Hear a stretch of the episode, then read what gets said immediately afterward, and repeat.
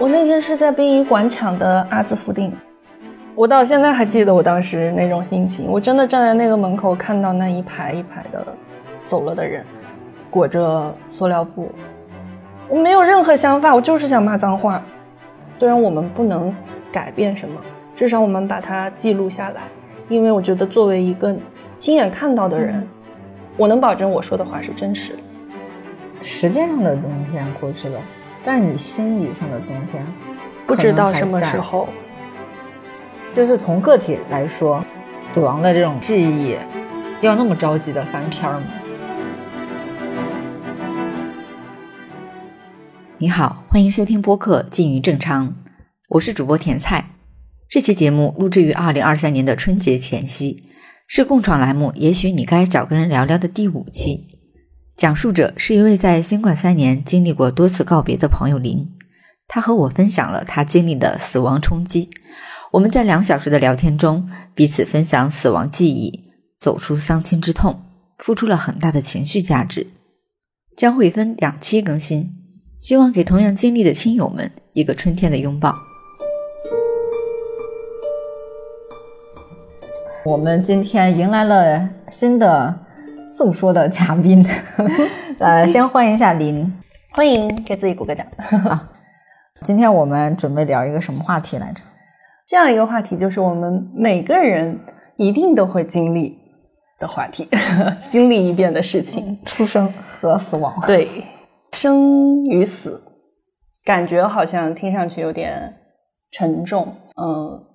我感觉我这十年吧，经历过很多生生死死的。事情之后，最近我忽然哈，忽然我觉得我就有一刻有一些不一样的感受了。这个不一样的感受，其实我还是还是跟甜菜有关。为啥子？为啥？你知道吗？你我没有跟你说，你可能还不知道。就上次你不是发了一条朋友圈，就是在布文吧？你们去参加那个，然后有一个法医说，生活比生死更重要。对，其实。看到那一句话之前，确实刚刚经历完很多比较有冲击的一些画面，然后就回到了成都。然后我看到你那句话之后，我忽然就是有一刻就释然了。这种释然，我觉得第一就是之前我会把死亡这件事情，其实会非常非常的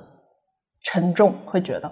嗯，然后有的时候也甚至不知道。该怎么样去祭奠他，或者说怎么样去面对他后续带来的一些情绪啊？就是你比如说经历过这个事情之后，就不就会觉得那我现在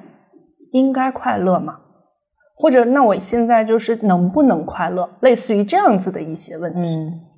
对。然后看了你那句话之后，我其实心里非常有共鸣。第一个，第二个。我我还有一个特别有有改变的事情，就去年二零二二年年底，我们在一个社群在讨论，然后有一个群友就说：“你们觉得快乐是是很重要的事情吗？”然后当时那是二零二二年年底，但是在那一个时间点，其实就已经我我已经是在呃医院的一个环境下，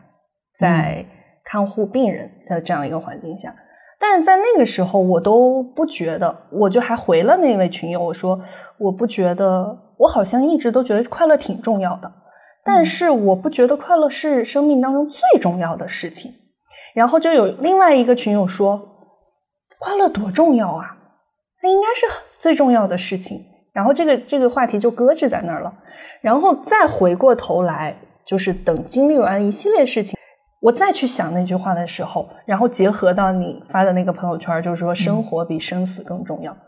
我忽然就真的改变了。我觉得快乐真的非常重要，就是推回去吧。我觉得生活很重要，它确实可能会比很多我们觉得很沉重的东西更要重要、更重要一些，尤其是夹杂在里面的一些很珍贵的一些时刻吧。对，虽然现在还不太 确切的知道你到底是经历了什么样的事件有这种改变，但你刚才这番快乐和死亡的这种理解哈，我倒还挺有共鸣的。嗯，也是因为这几年我亲身经历过这种至亲，还有就是好朋友的这种死亡，然后我曾经也是有一段时间，因为你就是你处理这种死亡的这种记忆的时候，你需要给自己一定的时间，然后我在一段时间内确实会沉浸在那种悲伤里面，但是我也在想说，我还活着。对我现在活着的那些意义是什么？对我的那种悲伤、这种痛苦和我本来可以去寻求的这种快乐、幸福，它真的冲突吗？嗯，所以我也曾经就是一方面一天里面我会把这种沉浸在悲伤里的时间，我在就是尝试的缩短。比如说我之前可以一天都完全在悲伤里面，那我今天是否我可以有两个小时时间？我出去走走，我去看看花花草草，我去记录这些原本美好的一切，我让我的快乐能够回来。因为那些悲伤不是全部，而且就是我们跟死者之间的那个回忆，其实是在那一刻，悲伤确实它会爆发，可以给自己时间去沉浸在这种情绪里面。但重要的还是，我们还有跟死者更美好的那些回忆。那些回忆，其实，在之后我们漫长余生里面，它也会慢慢的释放出来，你就会越能回忆起那些美好的那些东西。反正我是通过这种方式走出来的。嗯，其实那个时候我还没有像你现在哈，还可以跟另外一个 姐妹去聊聊这件事情，聊聊对死亡看法。就是很多时候我们确实。觉得哎，聊死亡的感受，聊死亡的这些回忆，尤其是在比如说过年之前，就是这种时机，对，就感觉哎呀，我们为什么在一个新年开始，在一个过年之前，我们要拿出这样一个时间去聊这些？就是它到底有什么禁忌？难道是不可谈的吗？就是我们在谈论的时候，是为了处理什么样的一个问题呢？所以这个问题也也给到你。对你为什么会在这个时机？那是真的发生了什么样的一个呃事情？什么样的一个经历？嗯，让你触动，很想去聊一聊死亡的话题。嗯，确实，其实我觉得是触动，然后也比较特殊。目前我不知道所有的听友是什么样子的情况啊。目前我的朋友圈里，我的微信好友大概可能有两三千人吧。我的朋友圈里每天都有去祭奠、送别、怀念自己的祖辈，每天都有。我经历的事情大概也也就是这样子的一个事情，但是我其实这一次大概是作为一个第三视角，嗯，因为是不是我我自己的至亲啊，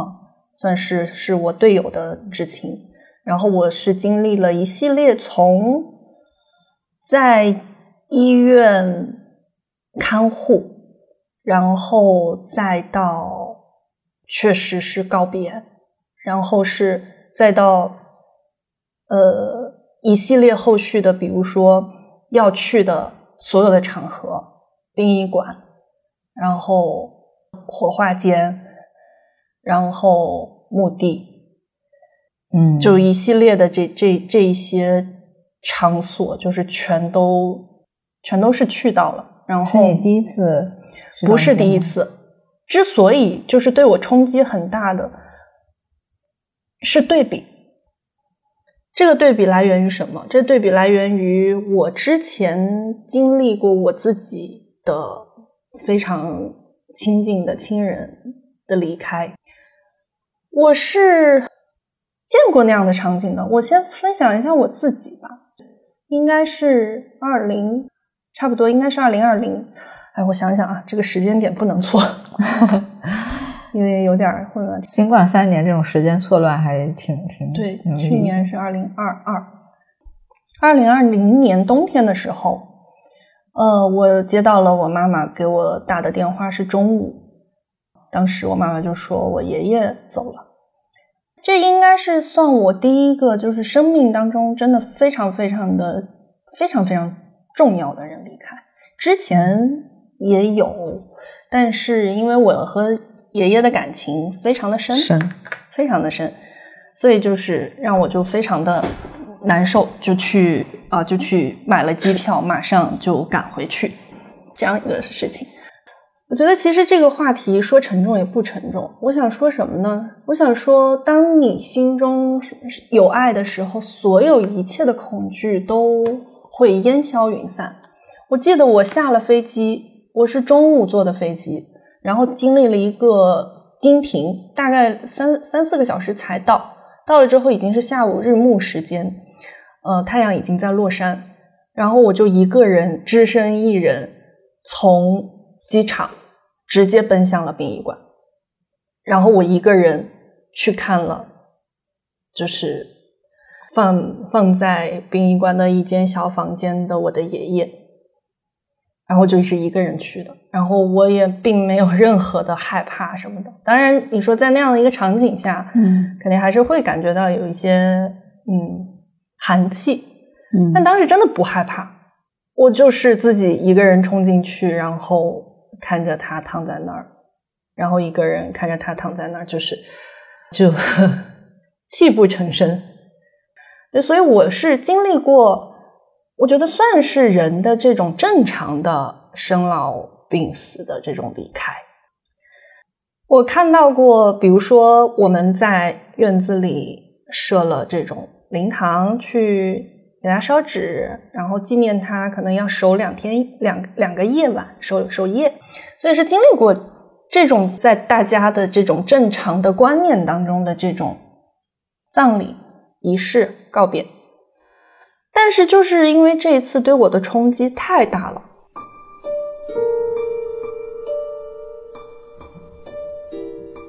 这次的经历是人走了，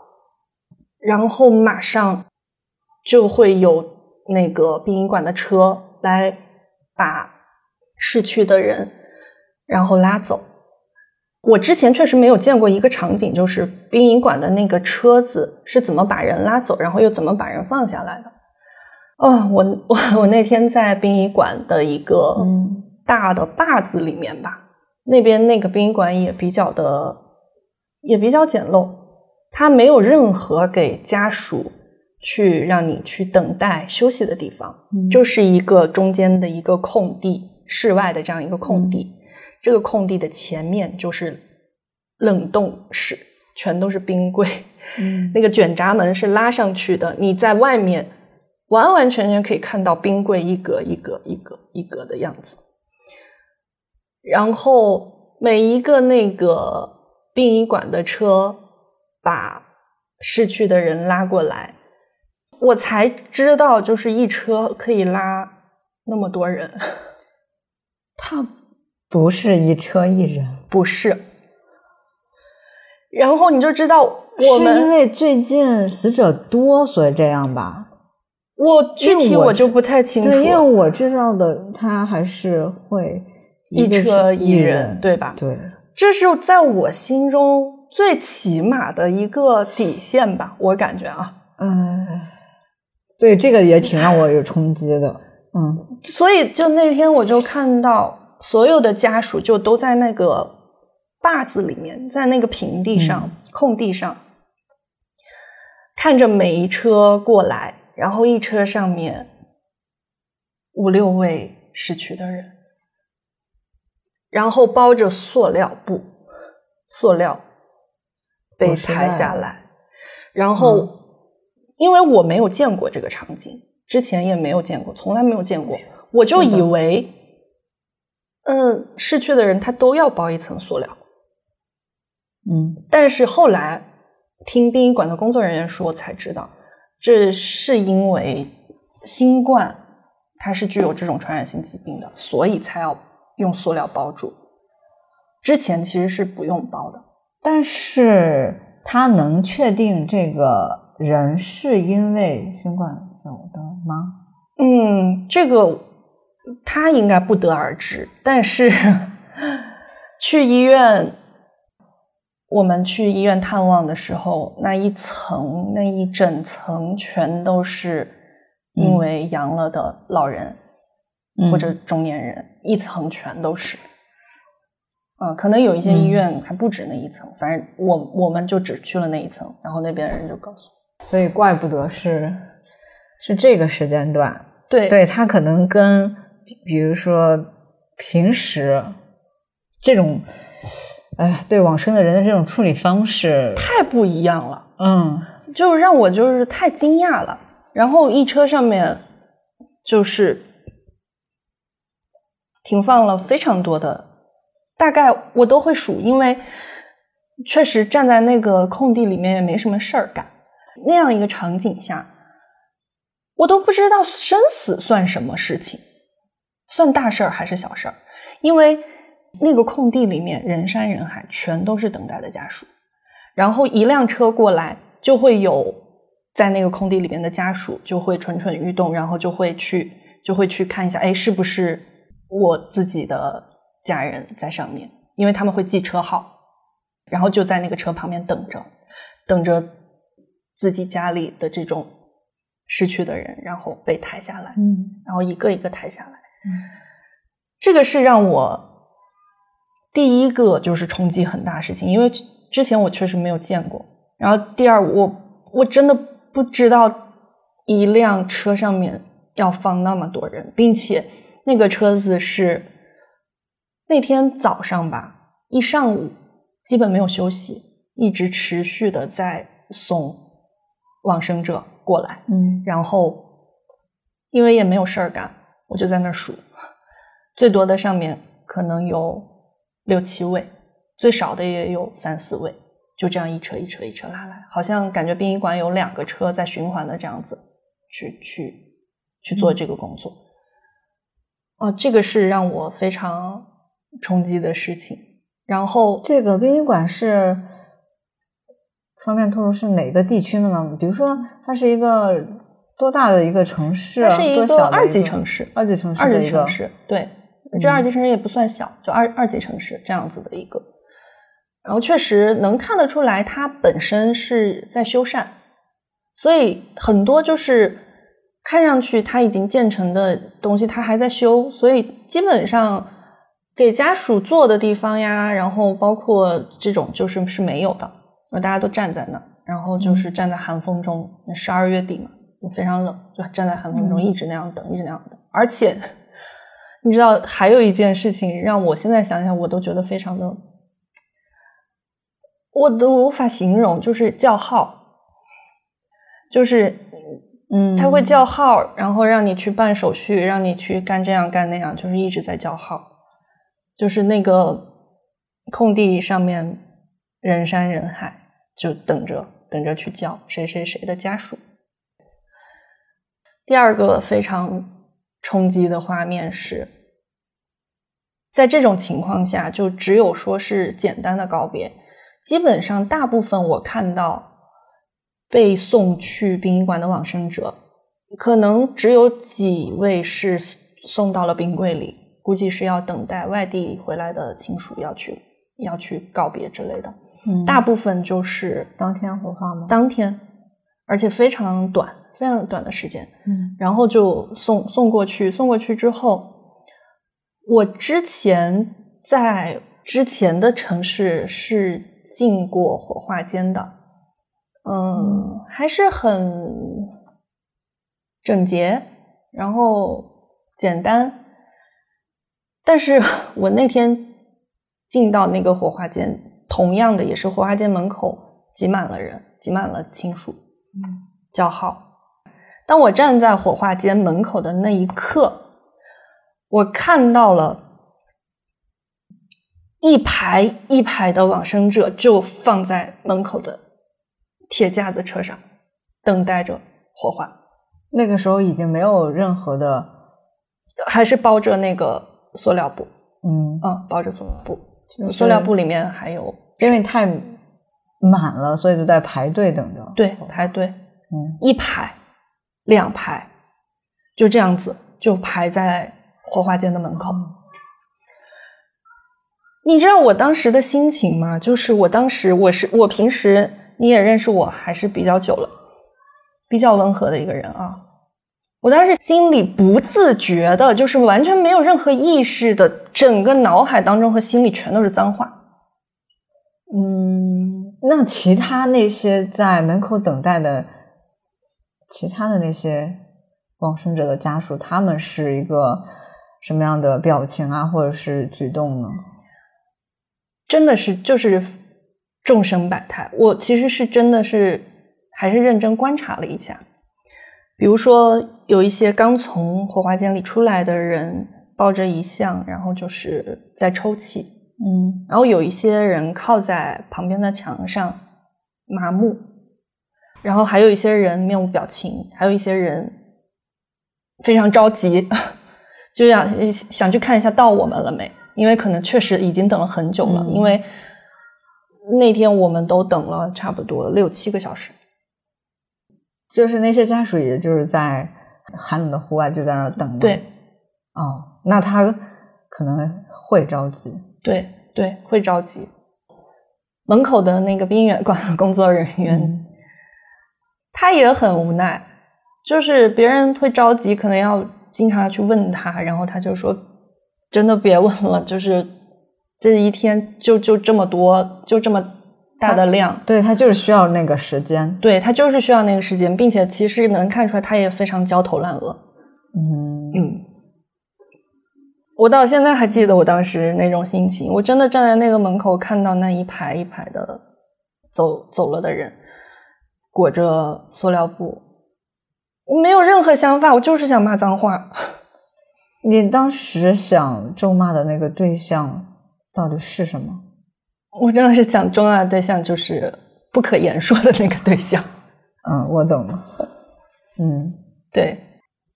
就这样子看了一整个这样子过程之后，我忽然都就有一个特别可耻，但又觉得很合理又很荒诞的一个想法。是吗？我就在想，还好我最亲的人走的时候不是因为这个走的，因为如果是这样，我觉得我可能无法接受。无法接受，因为那个情景下你都不觉得这是在面对一个悲伤的、庄重的，然后应该好好去告别一下这样子的一个事情。嗯，那有没有可能，就是对死者的告别，它并没有发生在比如说殡仪馆啊这种地方？有没有可能它是更前置了？比如说是在死亡临终的那个时刻，就是在那个医院，嗯或者是在家里，嗯是已经完成了。当然，也有可能因为那个时候什么嗯防控啊，反正总总有一些所谓政策吧。嗯那人很快就到了这个呃嗯殡仪馆啊，或者是去进入火化，整个就没有给这个亲属足够的可以去正式的，然后体面告别的那个时间和空间都没有。对，我觉得主要其实是呃后者吧，就是没有一个时间和空间，并且毕竟这也是一个这种瘟疫嘛，算是，所以所以就也不可能也不宜停留太久。但是，就对我冲击很大的事情是，我还在给别人说，我说会会化妆的，化完妆会很漂亮，因为我所经历过的就是真的化完妆之后，正式的去做告别的时候，真的都会很安详。就像日本电影《入殓师》里面，对，就是他不管是对死者，嗯对他的仪容，然后他对他的亲属那种心理的视觉上面的感受会好很多，好好会有一种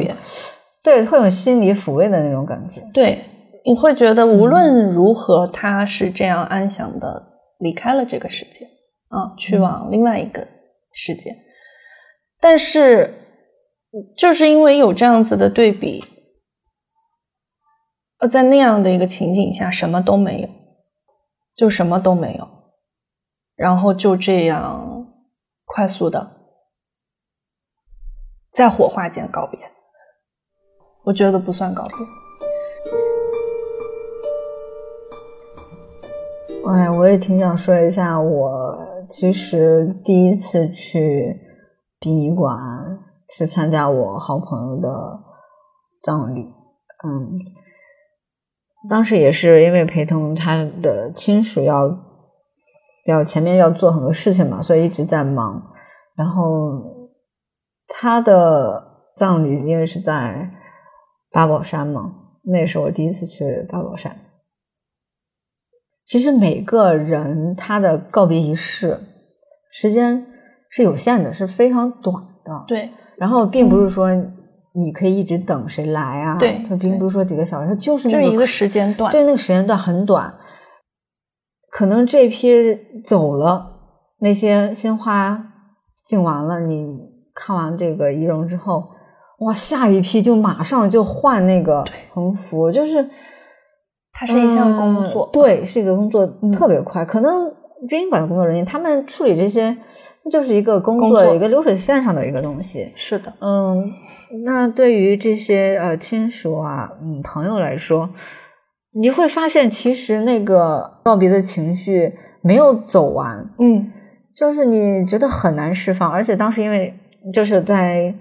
我跟他的另外一个朋友，我们一直在忙其他的事情，就没有赶上去见他最后一面。嗯，就是没想到，我们以为时间还够结果已经已经被推去对，要去火化了。啊！当时我们俩就抱头痛哭，啊、嗯，我现在回忆起来，本来我们说好这期一定不不要哭的，嗯，嗯，其实没关系，啊。我我发现，在那个地方就完全无法心平气和，因为你所有的呃那些呃情绪的那种那种冲突，我觉得不是在产房的，产房估计只有大多人都是喜悦，嗯。而反而是在呃殡仪馆这个地方，不管是亲属的，还有就是朋友的，就是他生前的很多人际关系，其实也是在那一刻被被铺开的，，对，然后也是有一些暗流涌动的一些冲突在的。嗯。其实嗯当时也是对我有很很很大的这种嗯冲击，这种情感的冲击，因为有些死亡，他比如说是因为衰老、疾病，然后你你知道，哎，他可能会在某个时间段进入死亡，相当于你会有准备的这种死亡，但也有一些死亡呢是不宣而亡，就是没有任何的准备，对，非常的突然。突然，对，其实处理这两种死亡冲击，包括在我们心里留下的这种死亡回忆，我觉得这也是一个课题。因为我们面对死亡的时候，我们了解死亡这件事情，很难通过你自身的切身体验，因为等我们走的时候，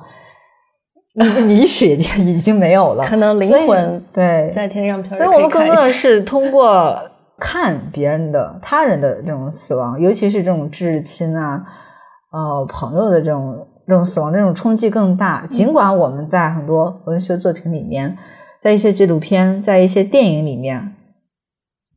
好像也在进行一些对死亡的一些一些脱敏的一些疗法，反正就是那样嘛，对吧？嗯，可能影视里面也看过那些那些入殓啊，然后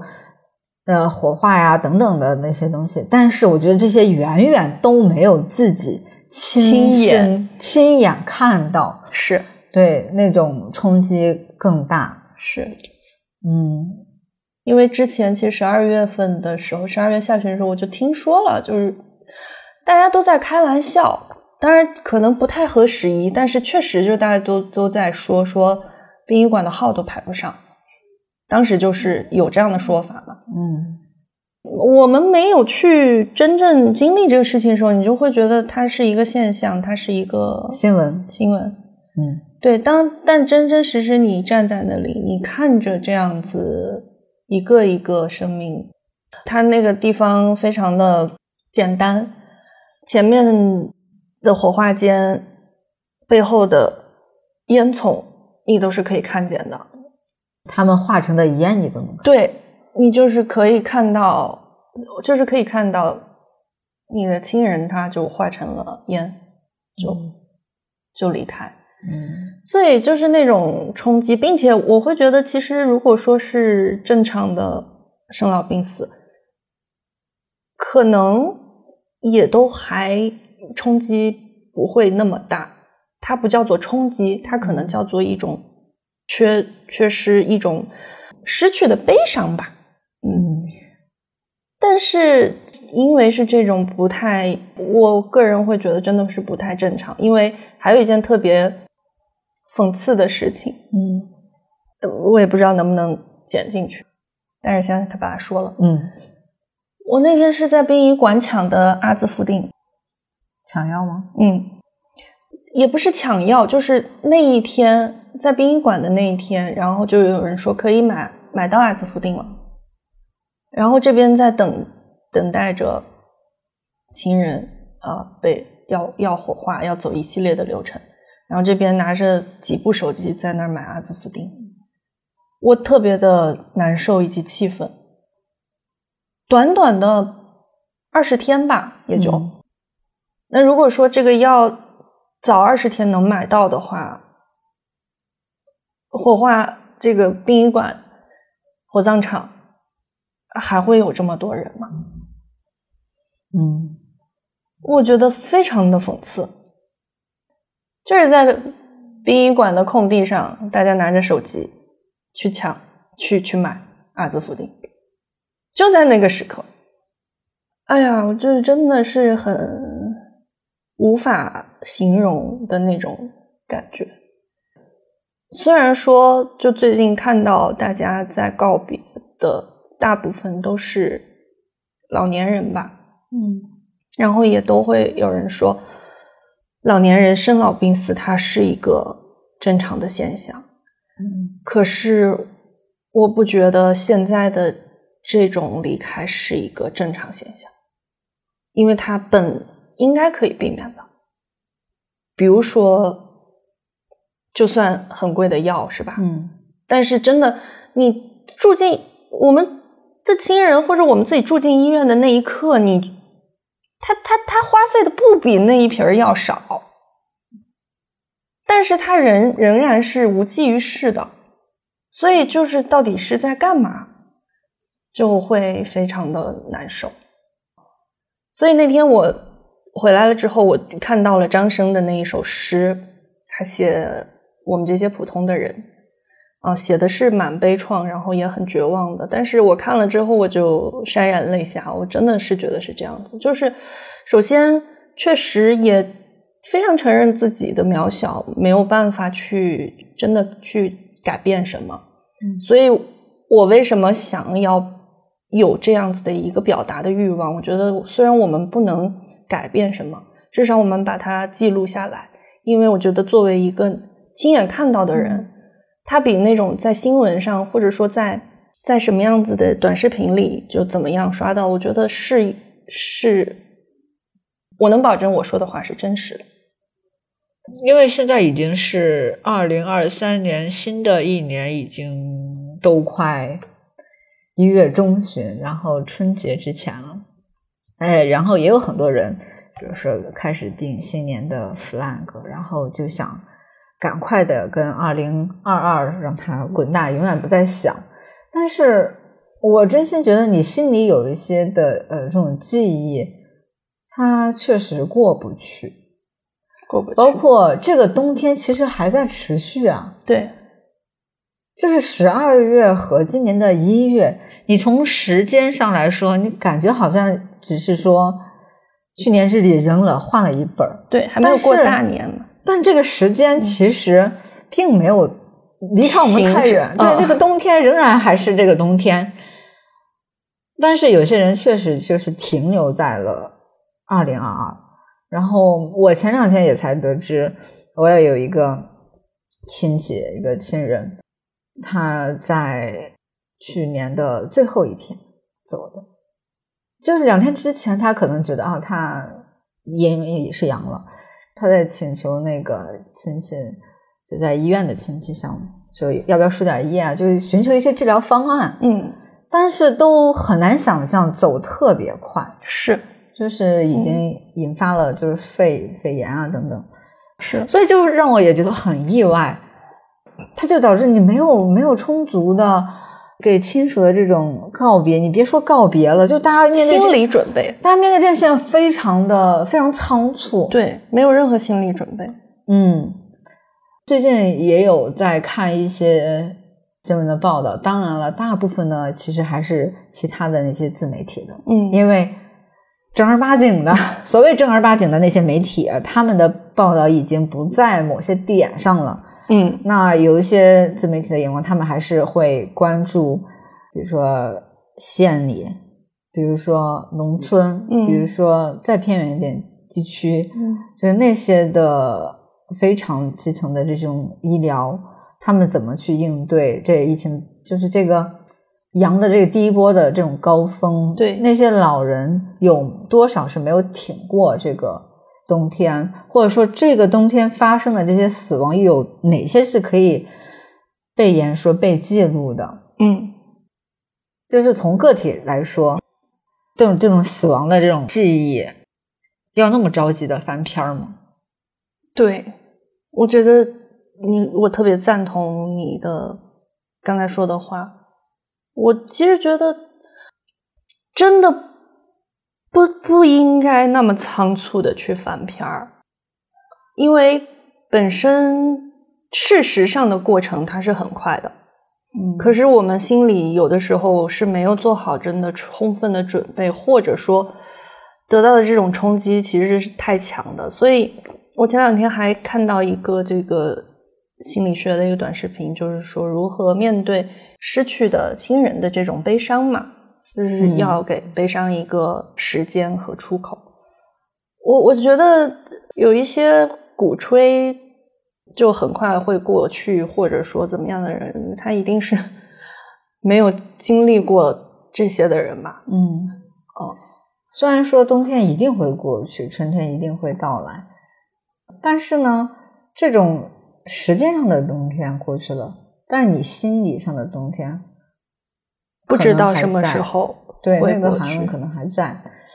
嗯，其实如何走出这种就是伤心之痛啊，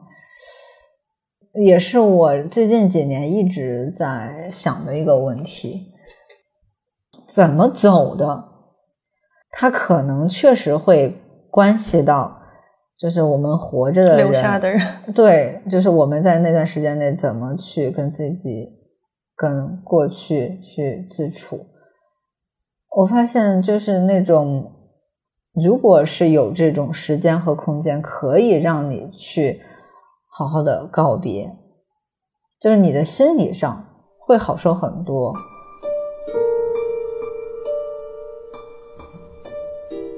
像我爷爷，他是在二零二零年，就是武汉刚爆发的时候，嗯他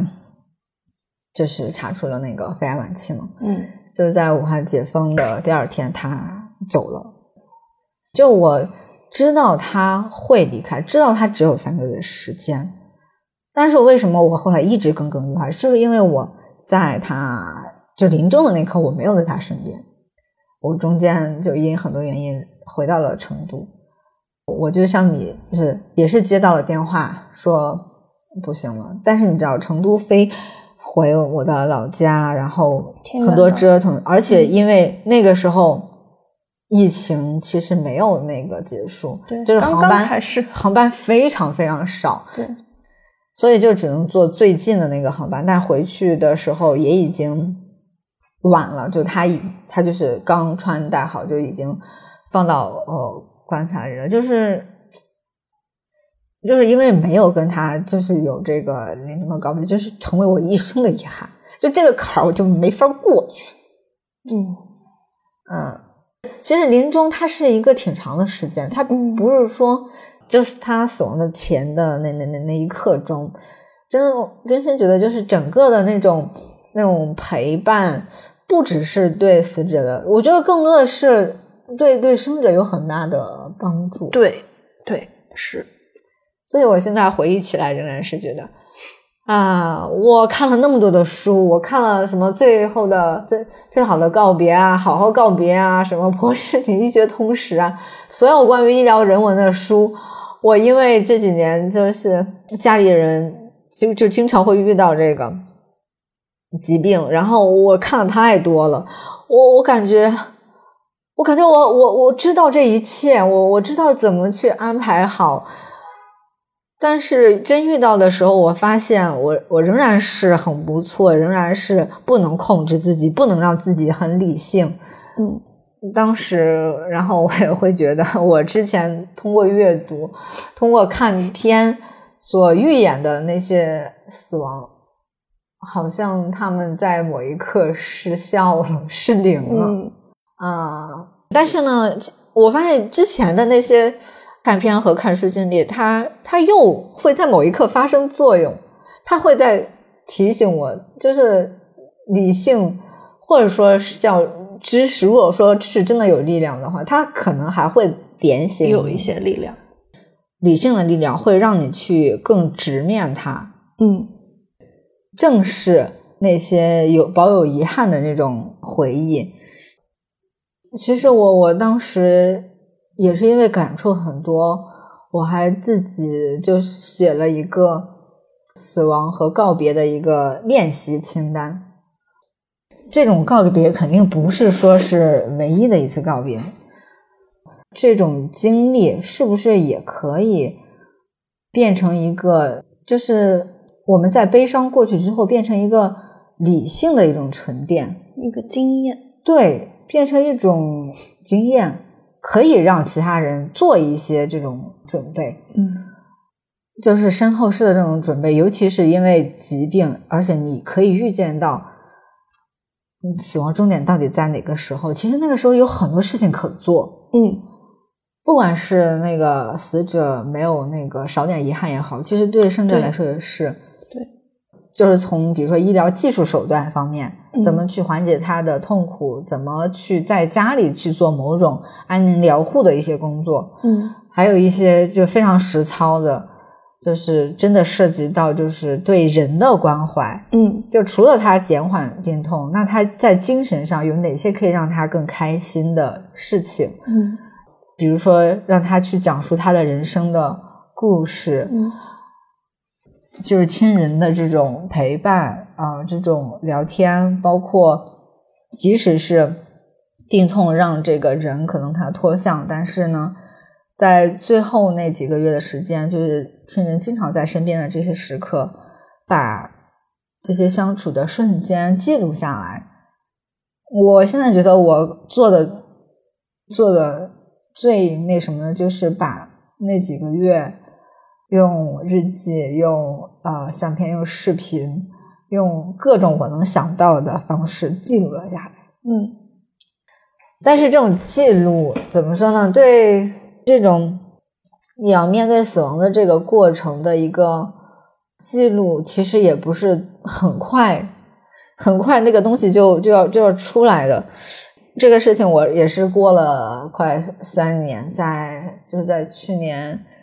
下半年的时候，嗯才有勇气去把那些素材就是整理出来，给我爷爷做了一本家庭影像的一个嗯呃相册，然后嗯写了我很多的话。当时也是边处理那个素材，然后就觉得就那个泪就完全止不住。但是等等我真的拿到那个书的时候，我就发现，嗯，就是那个记忆，其实留下的还是有很多美好的。我就觉得，其实一个人他他的生命，他可能有这个终点，嗯如果说真有灵魂这件事情的话，他其实还可以活在你心心里。对，对，然后就是生者，他可以一直去传递这种回忆。嗯哎，这样的话，是不是也可以达到一种永生永生？对，虽然我自己是不是很很想说，永生对我来说也没什么没什么特别的意义。我我自己现在是比较嗯坦然的，可以去接受。我有的时候很怕，呃，如果他不是二零二零新冠元年生的病，他如果是今年冬天，其实就是这个时候。如果是这个时候，就是阳的这个第一波高峰的时候发现，那怎么办？如果是又是在更前面，还不让那个就是跨省流动啊，嗯有各种码的这种限制，我回不去，我回去还要隔离，又见不上他，那又怎么办？我发现很难去想象，我也完全没法接受。如果他今年在殡仪馆遇到的是那样的一个事情，我我完全无法接受。我觉得，我觉得我可能没没有办法像你一样，还可以很很理性平静的讲述这一切。我觉得我我可能现在还没有出去，我可能要崩溃个几个月，真的说不定。我还挺容易崩的，我应该是处理好了情绪来的今天。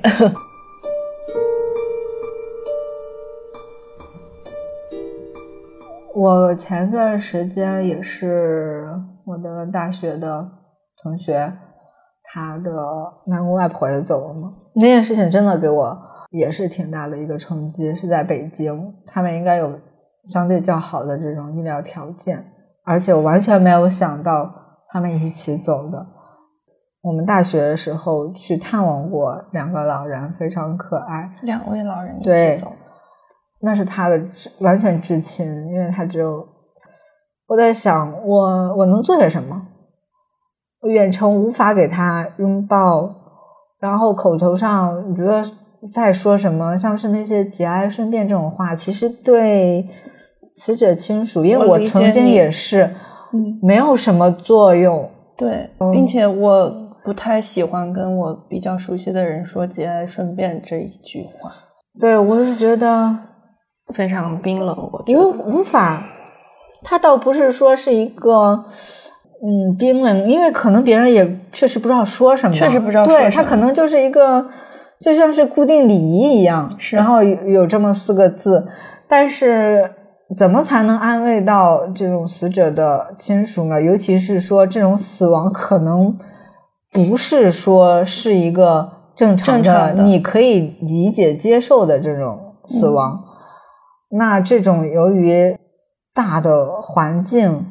由于医疗方面的一些很难讲的一个东西导致这种死亡，我们怎么去面对？我觉得这种的伤心之痛和我们，比如说之前我平时的这种伤心之痛，又有挺大的这种区别。是，嗯，就像是在二零二零年初，就是武汉的那些，嗯，就像是在去年。上海的那些，就后来好像就很难，你在朋友圈或者在微博，你再看到这样的声音，嗯，他们可能就成为个体的一种记忆，他们可能曾经也发过讣告在朋友圈，嗯，可能那已经就是这个人的终点了，再也没有其他了。那我可以为死者、为死者的家属能做出点什么东西？那我之前觉得，啊，我可以把我的这种经验、这种告别的这种清单，我可以分享出来，然后有些人可能会有所准备。然后我之前想做这种家庭影像的这种记录，可以让大家在平时就把一些。美好的瞬间，或者说这些影像的资料，包括我们可以做家庭的这些口述史，通过自己的各种方式保留起这部分的回忆。对，但是我仍然无法处理像你遇到的这一切。啊，确实啊，说着说着，确实就非常沉重了。嗯。这个就是有一天晚上我回成都之后，有一天晚上我实在是睡不着，就在想刚才就是你说的这个这种如果，嗯，我也是真的是觉得是真的是接受不了，所以才有了刚才我说，我又觉得有点荒诞，又觉得有点可耻，但又觉得有比较合理的想法，就是还好不是现在。就还好，他们走的时候是不是现在？可是我又觉得这种这个想法，我自己其实又会觉得觉得很也很难受，因为如果可以，不希望他走，我希望他多活几年。对我也不希望他走。可是当我真的看到了那些场景之后，我不希望我身边的人这样走，所以我就会真的觉得，就会自己会觉得非常的。难以形容，真的很难以形容那种心情。就是我会觉得，确实是很让人难以接受。尤其是怎么说呢？就是有些人可能这一次是第一次，那你没有之前的经验，没有对比，可能就会觉得这样是正常的，或者说是他他的第一初次的这种经验是这样子。可是之前就是是有过那么多好好告别的场景，嗯就是你刚才说到的一个情景，我也经历过。我的奶奶是二零二一年秋天的时候走的。嗯二零二一年那个时候，我老家那边疫情已经开始会有一些严重了，包括成都这边也是，就各种的封啊，什么各种的限制隔离。我妈那天早上给我打的电话，说人走了，然后我妈说没关系，你不用回来了。说因为回去就要隔离，然后回来又要隔离，这个东西就是太太麻烦了。嗯好，我那天早上我都已经做好了不回去的准备，然后但是我到了公司，哎，我就心里反正就是很难受，我就觉得遗憾，会遗憾，但我还是没有下定决心，因为我我不确定我回去我会不会直接被隔离起来了，那我回去有什么意义？嗯然后我还是没有下定决心，直到我觉得是也算是给我的一个礼物。我看到了一篇，正好一个推送看到了一篇漫画，那个漫画我今天还找到了，叫做“如果有一通打往天堂的电话，你最想打给谁？”嗯，就是这样的一个漫画。嗯嗯，我就突然看到了这个漫画，就在那天早上，我看完就是泣不成声，然后我说不行，我一定要回去，就隔离我也要回去，然后我就当下就买机票，然后啥也没带，披着我在办公室的毯子，因为我家那边北方冷，嗯披着办公室的毯子，啥也没带，做核酸，去省医院做核酸，好像做核酸还不让我进去。我说我不行，我要我要做我要做一个马上能出的那种，几个小时就能出的核酸。然后就最后沟通又去，具体的记忆我其实有点模糊了，因为那天干了太多的事情。然后就打车去机场，因为我订就是最早最最离我那个时候可以订的最近的一班。嗯然后我就开始给各方的机场防控打电话，我就问我回去应该怎么办，要不要隔离，要不要怎么怎么样，要不要怎么样。最后万幸的是回去没有被隔离，见到了我奶奶最后一面，嗯然后送走了他。我觉得其实很多时候我自己还比较的庆幸，但是也有很多遗憾。就像我去年年底在医院，我就有一瞬间我就不行了，呃，我就给我我我就给我队友说，我说你给他说说话，他可以听得见，因为现在他还在呼吸呀、这些他可以听得见。你你多跟他说说话，他可以听得见。然后我也看到了，就是呃，他的亲人还在有意识的时候也跟他说了话。嗯然后我偷偷的帮他拍了一张照片，嗯，因为我觉得很很珍贵。就是对，那个那一刻，我在想，